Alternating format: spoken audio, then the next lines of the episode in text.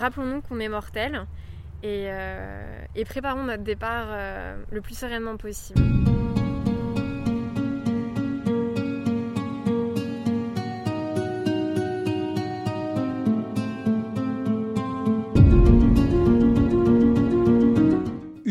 et avant tout mortel.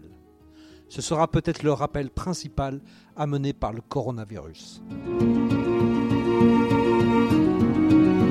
Je suis Laurent Gaudens, journaliste à la Nouvelle République et Centre Presse.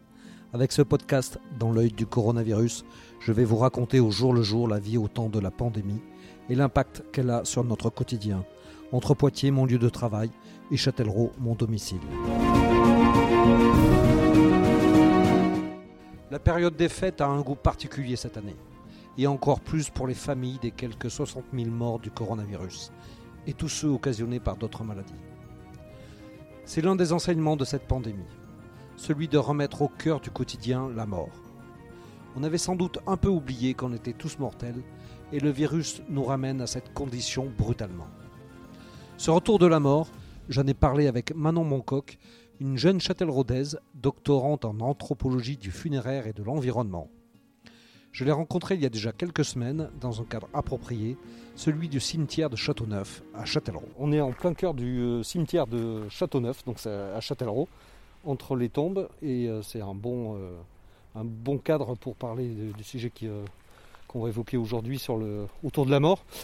Alors, ma première question, c'est d'abord euh, comment, euh, vous êtes toute jeune, comment, ça se fait qu'on s'intéresse euh, à votre âge à un tel sujet? C'est vrai que ça peut, ça peut poser question, surtout quand on est une, jeune fille, ça, ça, évoque la curiosité. En fait, à trois ans, je suis allée voir la momie du Louvre avec ma grande sœur.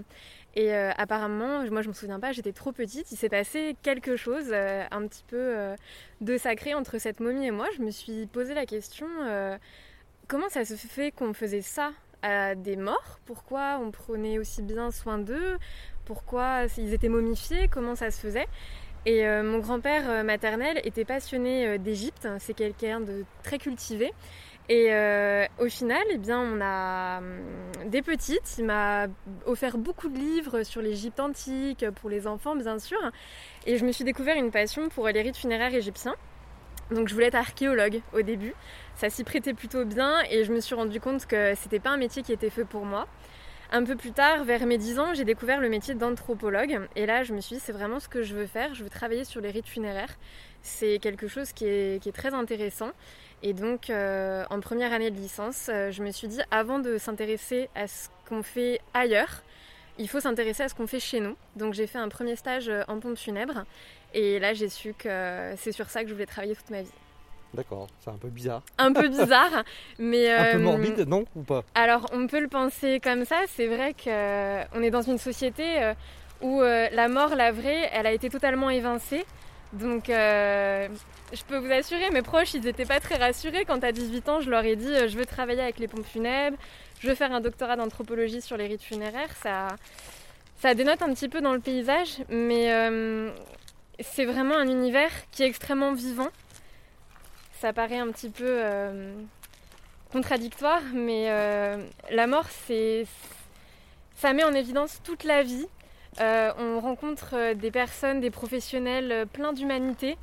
on vit des émotions très fortes et c'est quelque chose qui est extrêmement enrichissant. Les rites funéraires sont vraiment essentiels à la vie autant de l'individu que de la collectivité. Et quand euh, on s'intéresse un petit peu à ce milieu, souvent les professionnels du funéraire disent euh, on rentre pas par hasard, enfin on rentre par hasard dans cet univers-là, mais on y reste par vocation. Et c'est vrai, une fois qu'on est piqué par cet univers-là, on a du mal à s'en détacher. Alors l'actualité, euh, on parle beaucoup beaucoup de morts. Du, coup, vous dites hein, là, je suis vraiment dans le dans le cœur du sujet avec avec votre votre vocation. C'est vrai que le coronavirus, il, a remis euh, dans notre quotidien euh, cet événement tragique, euh, qui, est pour la plupart du temps tragique dans notre société. Depuis le début de l'épidémie, on a le décompte des morts quasiment quotidiennement. C'est quelque chose qui est très violent parce qu'on n'est pas habitué à ça.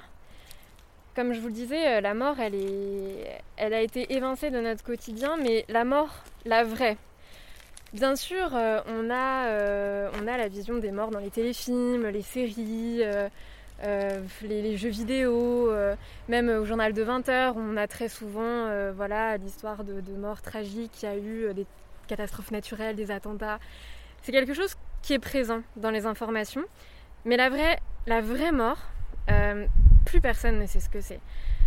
Prenez autour de vous combien euh, savent euh, ce qu'est l'odeur de la mort, la, la, corporalité de la mort, on ne sait pas, parce qu'elle a été évincée à la fin du XXe siècle. Donc le coronavirus, il nous remet un petit peu ça en pleine face, si on peut dire. Donc c'est violent, mais ça reste une mort qui, qui est aussi... alors, on appelle ça une, une mort de masse. Les sociologues appellent ça une, mort de masse. Donc c'est quelque chose qui, qui, unit un petit peu euh, toute la société euh, dans un même temps par euh, le nombre très important de morts qu'il y a. Et, hum, hum, en fait, il faut savoir que les rites funéraires répondent à la fois à des impératifs techniques par la gestion du corps mort. Qu'est-ce qu'on fait d'un corps mort? Parce que c'est encombrant, parce que c'est contagieux, parce que voilà, qu'est-ce qu'on en fait? Donc ils répondent à cet impératif-là. Et de l'autre côté, ils répondent aussi à des impératifs euh, sociétaux, en répondant euh, à, l'absence qui est, mais aussi euh, à, ce qu'a été le défunt. Et en fait, ils s'adaptent aux crises que les sociétés traversent. Et là, on est dans une crise, la, crise épidémique du coronavirus, donc on a vu les rites funéraires complètement euh, bouleversés. Il y a des rites, des nouveaux rites qui ont émergé aussi face eh bien, à toutes les contraintes que le gouvernement euh, a, mises en place pour les rites funéraires euh, de façon très coercitive au premier confinement notamment. Donc il y a des choses qui se sont mises en place et ça a notamment réveillé, quand il y a une maison de pierre immédiate, on ne peut pas se recueillir auprès du défunt, on ne peut pas le toucher, on ne peut pas le voir.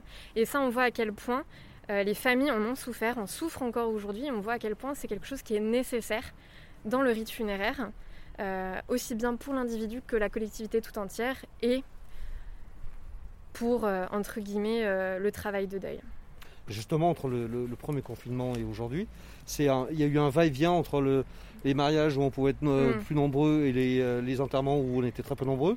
Aujourd'hui, c'est l'inverse. On, euh, on, peut être jusqu'à 30 pour l'enterrement et 6, je crois, pour un mariage. D'accord. C'est quoi ce, basculement? Qu'est-ce que ça dit en fait là? C'est que finalement, on se rend compte que c'est très important. Alors j'échange beaucoup avec les professionnels du funéraire. J'ai eu du mal un petit peu à comprendre toutes les mesures qui ont été mises en place depuis ces derniers mois. Donc ils m'ont bien tout réexpliqué et c'est vrai que même pour eux c'était extrêmement flou. Euh, donc euh, le funéraire c'est quelque chose qui est très très très encadré par la loi. Euh, c'est la préfecture qui passe les, normes en vigueur quand il y a de telles transformations. En tout cas, il faut se référer voilà, à la préfecture quand il y a des questions législatives. Et ils pouvaient avoir des, des, courriers de la préfecture parfois une semaine d'intervalle disant euh, quelque chose et son contraire euh, une semaine après. Donc c'était extrêmement compliqué pour eux euh, de, s'adapter, pour les familles aussi. Et donc je pense que le, ce qui s'est passé lors du premier confinement, où tous les défunts ont été en mise en bière immédiate et inhumation ou crémation sans cérémonie, sans que la famille puisse vivre ce moment qui est très important, eh bien, euh, il y a eu énormément de remontées. Il y a eu, enfin, ça a été vraiment quelque chose, je pense, de, vraiment grave. Et euh, aujourd'hui, le gouvernement essaye de faire ce qu'il peut pour répondre à cette euh, nécessité que sont les rites funéraires. C'est une mission aussi de, service public, de prendre soin de nos défunts. Et donc, ils ont essayé de trouver un juste milieu entre à la fois des réponses sanitaires, des réponses juridiques, mais aussi des réponses symboliques. Et c'est très compliqué dans le funéraire d'allier les trois souvent. Là, je ne sais pas si c'est votre domaine d'étude aussi, mais est-ce que vous, vous apercevez justement entre les différents rites des différentes religions euh, qu'il y a un traitement euh, différencié euh, par rapport à cette crise qui permet plus ou moins de, de, mieux l'accepter ou c'est pas le cas? Alors je ne suis pas spécialiste des différents rites de religion, donc je préfère pas trop m'avancer dessus. Mais c'est vrai que c'est parfois compliqué déjà de manière générale pour toutes les religions qu'on a en France. On est un pays, pays, avec une grande diversité culturelle, une grande diversité religieuse. mais la loi française, comme je vous disais, elle est très coercitive. Donc tout le monde ne peut pas forcément avoir le rite qu'il souhaiterait à cause, entre guillemets, de la législation française. Bien sûr, le coronavirus a mis en exergue ces difficultés que peuvent rencontrer euh, les personnes euh, de religion autre que catholique. Euh, mais il y a eu des solutions qui ont été mises, qui, ont, été mises par l'État, notamment tous les, toutes les familles, enfin tous les, les défunts qui, pour les familles qui souhaitaient, par exemple, un rapatriement au pays d'origine. Euh, là, ça n'a pas pu, ça n'a pas pu être mis en place. Donc, euh, il y avait euh, des inhumations soit en caveau provisoire, soit des inhumations en concession provisoire pour permettre, une fois que l'épidémie était plus ou moins contrôlée, pour permettre ce rapatriement au pays, pour que les familles puissent vivre leur rite funéraire, leur deuil, dans des conditions qui, qui faisaient sens pour elles. Et de manière générale, toutes les religions ont besoin de ce moment de recueillement un peu collectif euh, auprès de la, avec la famille pour, célébrer ce passage-là. Tout à fait. Et ça va même plus loin que les religions parce qu'il y a des personnes qui sont euh, euh, non croyants, qui n'ont pas de religion. Mais le rite funéraire, il permet, si vous voulez, quand quelqu'un décède, quand quelqu'un meurt, il quitte le groupe social auquel il appartenait. Ce groupe social est complètement démantelé. C'est quelque chose qui est très violent pour le groupe social. Donc le rite funéraire va permettre, à travers trois phases, de faire passer le statut euh, de la personne qui est décédée à défunt, puis à ancêtre. De l'autre côté, donc ces trois étapes permettent également au groupe de se reformer. Donc vous avez l'étape de la séparation. C'est euh, l'étape euh, où eh bien, le défunt va être séparé du groupe des vivants. et on voit dans le rite funéraire, en tout cas en France, euh, à quel point euh, c'est prégnant, euh, de par le corps est retiré de l'espace des vivants, là aujourd'hui il est mis par exemple en funérarium, en salon funéraire. Ensuite on va le mettre dans une... il va l'avoir à la toilette funéraire qui va lui permettre aussi de progressivement passer au statut de défunt. On va le mettre dans un cercueil qu'on va fermer, là encore séparation, et ensuite on va l'inhumer, le mettre en terre ou le brûler, le crématiser. Là aussi il va y avoir une séparation. Ensuite, vous avez l'étape de la marge, qui est une étape un petit peu euh, de latence, où euh, voilà, ces groupes sont séparés. Et ensuite, vous avez euh, l'étape de, l'agrégation, je crois. Excusez-moi que je ne veux pas y dire de bêtises. Voilà, l'agrégation, qui là va permettre aux défunts d'accéder au statut d'ancêtre et au groupe de pouvoir se recréer après qu'il ait été complètement démantelé par cette, euh, cette perte. Donc c'est vraiment extrêmement important euh, de bien... Enfin, si vous voulez, toutes les étapes du rite funéraire permettent cela. Et c'est vraiment important, c'est vital, si vous voulez. Donc après, il y a des différentes alternatives pour, euh, pour effectuer ce passage-là. Mais bien sûr que toute religion et tout être humain a besoin de rite funéraire. De manière sociétale, cette gestion de la mort, et euh, d'acceptation du décès. On a vu euh, lors du, début de la crise euh, Emmanuel Macron dire quoi, le quoi qu'il en coûte. Il n'y avait rien de plus important que de sauver des gens. Il y a aussi l'autre pendant qui dit qu'il y a il faut essayer d'atteindre l'immunité collective. L'immunité collective, ça veut dire beaucoup plus de morts. Mm. Est-ce que est-ce que c'est un, un, choix, un, choix, possible en fait? Est-ce que sociétalement, on a, on a cette capacité à se dire bon, ben, on peut accepter beaucoup plus de morts? Là, c'est une question qui est très difficile et très délicate. Euh, elle dépasse complètement mes compétences d'anthropologue euh, à, ce sujet. Euh, c'est une question qui est, vraiment presque dangereuse. je pense que, l'État se doit de protéger ses citoyens. Euh, et en tout cas euh, se doit d'offrir une mort euh, sans souffrance à tous ses citoyens.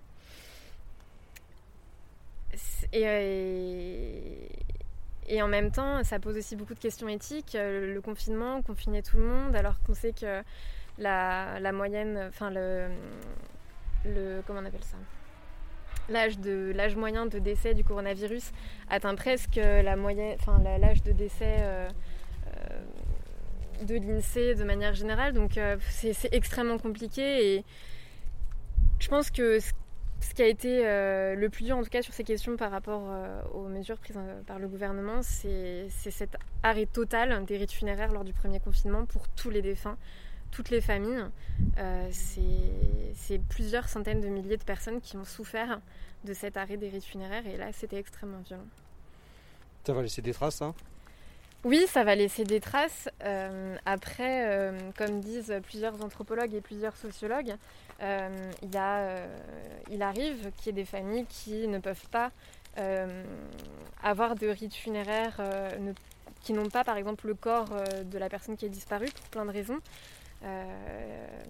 Donc ça arrive, il ne faut pas qu'on entre dans un deuil, dans la, peur d'un deuil pathologique. comme je vous disais, il y a des rites alternatifs qui ont été mis en place, notamment via eh bien, tout le numérique, des, cérémonies qui ont été euh, diffusée euh, grâce euh, à Internet, etc., pour que les familles puissent vivre ce moment-là.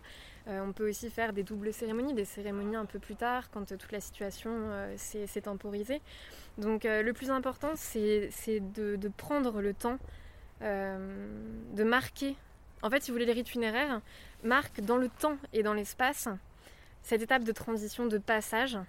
Et il faut d'une manière ou d'une autre trouver ce moment-là si on n'a pas pu euh, l'avoir. Mais justement, est-ce que cette euh, épidémie euh, va pas contraindre à, essayer d'explorer d'autres pistes pour, pour avoir ces célébrations et pas forcément physiquement tous ensemble, physiquement autour d'un tombeau Est-ce qu'il y a des... voilà, est-ce que dans une, dans une vue plus lointaine, est-ce qu'on voit des choses qui, qui vont arriver? C'est une, une, très bonne remarque. Comme je vous disais, les rites funéraires s'adaptent euh, aux évolutions culturelles euh, et sociales que les sociétés euh, traversent. Là, on est en plein dedans. C'est quelque chose, je pense, qui nous marquera tous. C'est très violent pour plein de raisons. Bien sûr que le numérique a, été très rapidement développé, surtout lors du premier confinement, certainement encore aujourd'hui avec le nombre restreint de personnes pouvant assister à la cérémonie. Mais si vous voulez, ça ne remplacera jamais cette nécessité que les gens de vivre ensemble physiquement ce moment-là, euh, euh, cet accompagnement corporel de, la mort, du mort. Donc euh, il va y avoir certainement d'autres façons peut-être de commémorer, mais en tout cas le rite funéraire doit rester quelque chose de physique et de partager ensemble physiquement. Et même dans le dans l'inhumation, là aussi, c'est malgré tout la, crise provoque peut-être des, changements qui étaient déjà un petit peu engagés. Hein, mhm. on n'est plus forcément autour d'un tombeau, on n'est plus forcément autour de, dans une église. Euh, toutes ces choses-là vont peut-être euh, évoluer plus rapidement encore avec cette, euh, avec cette crise. notamment sur, l'inhumation, on voit les, cimetières de, plus en plus changer malgré tout. Là, on est dans une partie ancienne mhm. du cimetière de Châteauneuf. Un, peu, plus loin, il on, voit il est, largement plus ouvert sur, le, sur la nature aussi. Est-ce que c'est pas, euh, est-ce que c'est pas d'autres, d'autres solutions comme ça qui vont être, euh, qui vont être amenées à évoluer? Plus écologique, vous voulez dire? Et plus, peut-être plus, plus, plus éclaté aussi? Est-ce que, est-ce que faut, est-ce qu'il faut vraiment euh, revenir toujours à ce cimetière? Là, on est obligé d'être masqué dans le cimetière à cause de l'épidémie. si s'il si, y avait d'autres solutions, peut-être que ce serait pas le, il n'y aurait pas, peut-être pas ce besoin et ce risque du coup. En fait, ce qui, certes, euh, le, secteur funéraire connaît des transformations extrêmement profondes euh, depuis plusieurs euh, décennies. L'inhumation, on voit qu'elle tend un petit peu à diminuer au profit de la crémation pour plusieurs raisons. Mais ce qui est extrêmement important, c'est de garder cette marque, là encore physique, la place des morts physiques dans, euh, dans notre espace, dans l'espace des vivants. Alors il faut que cet espace soit bien sûr séparé pour permettre la continuité euh, du monde des vivants et de l'autre en parallèle du monde des morts. Mais euh, il faut d'une façon ou d'une autre, que ça soit par les tombes en cas d'inhumation, par des columbariums en cas de crémation par exemple, ou pour d'autres rites funéraires qui se développent partout dans le monde, on a besoin de cette, euh, de cette matérialité de la mort. C'est extrêmement important. Euh, c'est le souvenir, c'est la marque euh, de notre humanité, c'est pour plein de raisons, on a besoin de cette matérialité-là. Et on le voit par exemple en, 2008, il y a une loi qui est revenue sur la crémation, ce qu'on pouvait faire des Pendant plusieurs, plusieurs années, les cendres ont, voyagé sur le territoire, ont été dispersées sans vraiment de loi pour euh, encadrer cela. Et on a vu tous les, hum, tous les risques que ça pouvait euh, engendrer, tous les problèmes que ça pouvait engendrer. Et donc en 2008, il y a une loi qui est venue pour encadrer encore mieux le rite de la crémation. Et on a vu à quel point il était nécessaire, par exemple, de ne pas garder l'urne chez soi, euh, d'avoir un, lieu de dispersion encadré, notamment dans, par exemple, dans les jardins du souvenir, parce que c'est essentiel pour notre société. On peut pas le. C'est pas entendable de pouvoir les, mettre là où on veut. Non, c'est pas entendable. Euh, et, vous avez notamment la raison du. Déjà, une urne, si elle est euh, euh, mise dans un, domicile privé ou si une inhumation est faite dans un domicile privé, d'une part, vous privatisez l'accès au, recueillement. et donc, ça, c'est pas, pas envisageable. Tout le monde va pouvoir se recueillir sur la tombe de n'importe qui. Par ailleurs, enfin la tombe ou en tout cas la, sépulture. Par ailleurs, euh, si vous vendez votre maison, bon, l'urne, à la rigueur, vous pouvez l'emmener. Mais qu'est-ce que vous faites du défunt qui a été enterré dans votre jardin? Là, c'est compliqué, ça pose une autre question. Et puis, si jamais vous décédez, vous avez par exemple l'urne de votre mari, euh, qui va garder l'urne ensuite? Est-ce que ça va être vos enfants? Mais qui? Pourquoi On ne peut pas diviser les cendres? Donc, il était nécessaire de beaucoup mieux encadrer euh, cette dispersion. Et, certaines personnes euh, ne le comprennent pas et c'est vrai que c'est parfois difficile, mais c'est une réflexion qui est essentielle à avoir. Et, et bon, aujourd'hui, on peut toujours disperser les cendres, mais il faut en tout cas que l'endroit de dispersion soit déclaré à la mairie pour que si quelqu'un un jour veuille se recueillir, n'importe qui, à l'endroit où a été faite la dispersion, qu'il puisse avoir les informations pour le faire. Et on ne peut pas, si vous voulez, on ne peut pas déverser les cendres euh, de tous les défunts n'importe où euh, dans la nature. On mélangerait complètement le monde des morts et le monde des vivants. Et, ça, c'est pas, c'est pas viable pour euh, une société quelle qu'elle soit. Et est-ce qu'on doit avoir une réflexion aussi sur le, sur le monde numérique Maintenant, tous ceux qui meurent ont des comptes sur les réseaux sociaux qui, qui, restent ouverts? Est-ce que c'est un problème ça? Ça peut être euh, une solution euh, de commémoration. On peut avoir euh, le besoin d'écrire un petit message, de, partager ensemble des souvenirs sur le mur de la personne décédée, bien sûr. Mais de l'autre, ça pose une question, notamment, je crois, sur Facebook, vous avez les souvenirs qui reviennent tous les jours. voilà, vous avez ça. Donc, bon, bien sûr, on peut, on peut bloquer, mais ça rappelle encore une fois la perte euh, de l'être aimé, donc ça peut, ça peut poser de nombreux euh, problèmes. Il y a des anthropologues, des socio-anthropologues qui ont travaillé sur cette question euh, du, deuil, du deuil et du numérique, notamment Martin Juliet Coste, qui lui est beaucoup plus spécialiste de la question. Je pense que comme tout, il faut que ça soit encadré. Et, aussi dans vos directives, vous pouvez penser à euh, informer vos proches si vous souhaitez que votre compte euh, soit fermé ou pas. Donc on voit à quel point ça a pris une place importante euh, aujourd'hui dans, dans la mort et dans le rite funéraire. Et alors l'idée qui émerge parfois d'un cimetière virtuel en ligne, c'est quelque chose de, de, plausible ça?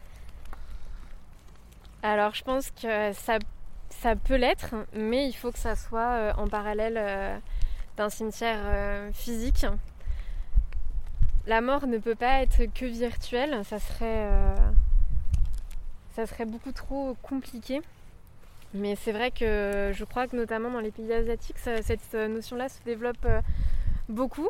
Alors certes, ça réduirait le problème de place, mais, mais je pense qu'il y a encore beaucoup, beaucoup de, réflexions qui sont à établir euh, sur, euh, sur ces questions-là, de la place du numérique euh, dans le deuil. C'est quelque chose d'extrêmement complexe. Voilà. Est-ce que là, cette épidémie avec, avec tous ces, toutes ces décès et puis ce, risque qui reste sur, sur nous, est-ce que ça ne met pas un peu fin au mythe de l'immortalité qu'on essayait d'atteindre c'est sûr que de toute façon le développement de la médecine ces dernières décennies a éloigné fortement notre, notre rapport à la mortalité. Je pense que ça, ça, a bouleversé plus d'une personne, évidemment. Mais j'ai presque envie de dire que euh, c'était nécessaire aussi. Parce qu'à force de ne plus vouloir parler de la mort, à force de, l'évincer euh, de notre quotidien, euh, eh bien, quand un jour on s'y retrouve confronté, c'est extrêmement violent. Et hum, peut-être que cette épidémie a permis aussi à certains de, de, penser à leur propre mort ou à la mort de leurs proches et d'en parler, de savoir euh, quelles étaient les dernières volontés et mm, peut-être d'aborder ça d'une façon euh, plus sereine. Et si ce drame qu'est l'épidémie de coronavirus a permis de libérer la parole, d'ouvrir la réflexion à, à ce sujet-là, je pense que c'est vraiment une bonne chose. Il ne faut pas avoir peur d'en parler, et, mm, parce qu'on y sera tous confrontés.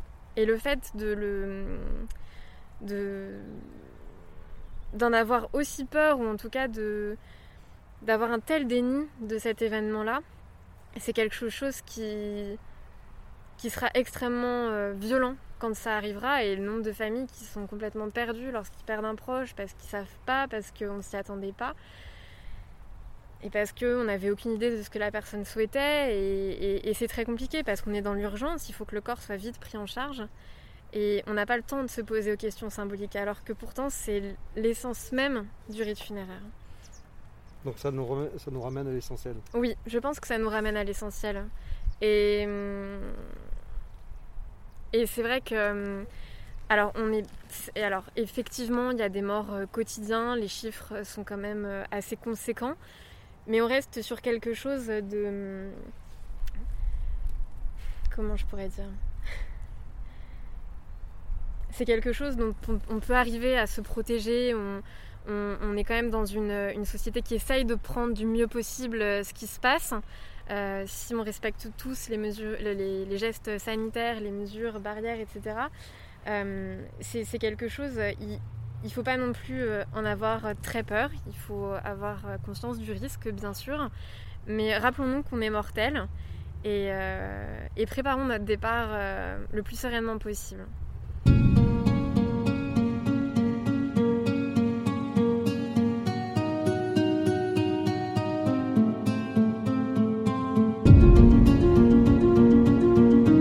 Voilà, c'est terminé pour ce nouvel épisode du podcast Dans l'œil du coronavirus. Si vous l'avez aimé, n'hésitez pas à en parler autour de vous, à le partager sur les réseaux sociaux, à vous abonner sur les plateformes de podcast telles que Spotify et Deezer et à voter pour lui sur Apple Podcast. Ça nous aidera vraiment à continuer. Si vous avez un sujet que vous aimeriez voir développé dans ce podcast, n'hésitez pas à me le transmettre par mail à laurent.gaudens.nr-cp.fr. En attendant, Lavez-vous bien les mains et à très vite.